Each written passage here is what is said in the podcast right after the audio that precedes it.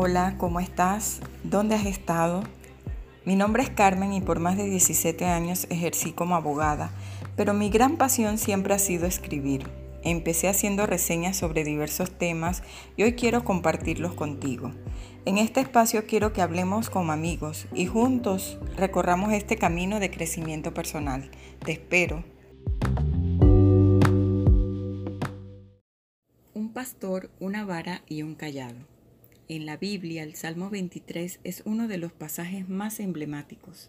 Ilustra la confianza que tiene en Dios aquel que lo invoca y provoca gran alivio en tiempos de tribulación. Quisiera llevar tu atención al verso 4 que dice así, Aunque ande en valle de sombra de muerte, tu vara y tu callado me infundirán aliento.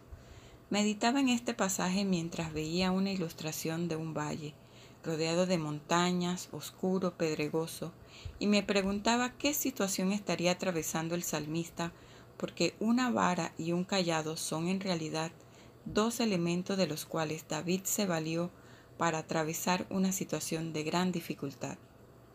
En mi infancia era muy popular que en todas las casas hubiera una vara para disciplinar a los niños. El callado, por su parte, es un elemento que sirve para apoyarse, para atraer o dispersar, pero también sirve como un arma. ¿Te puedes imaginar por un momento la tribulación y angustia que vivió Moisés? Estaba ante la inmensidad del mar rojo, perseguido por el faraón y su ejército, y clamando a Dios por auxilio. Dios le respondió, ¿por qué clamas a mí? ¿Qué tienes en la mano? Moisés tenía una vara y levantándola abrió el mar rojo y pudieron pasar el mar en seco.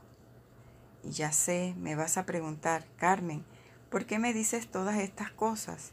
Pues mi amigo, con esta historia, lo que quiero es poder entregarte una llave. La próxima vez que te encuentres en un momento de angustia o tribulación, primero medita si Dios está queriendo disciplinarte, porque hay cosas que nosotros mismos provocamos en nuestras vidas. Pero no te quedes lamentándote. Ya te diste cuenta, ahora levántate. El callado te dice que de esa condición te puedes levantar. Puedes atraer a ti lo que quieres y superar cualquier dificultad. Una vez que reconozcas que estás en un proceso, tienes la victoria asegurada.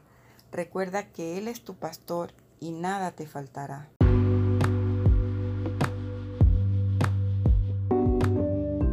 Cuéntame qué te pareció el tema de hoy, déjame saberlo a través de un mensaje, porque así podemos seguir hablando como amigos.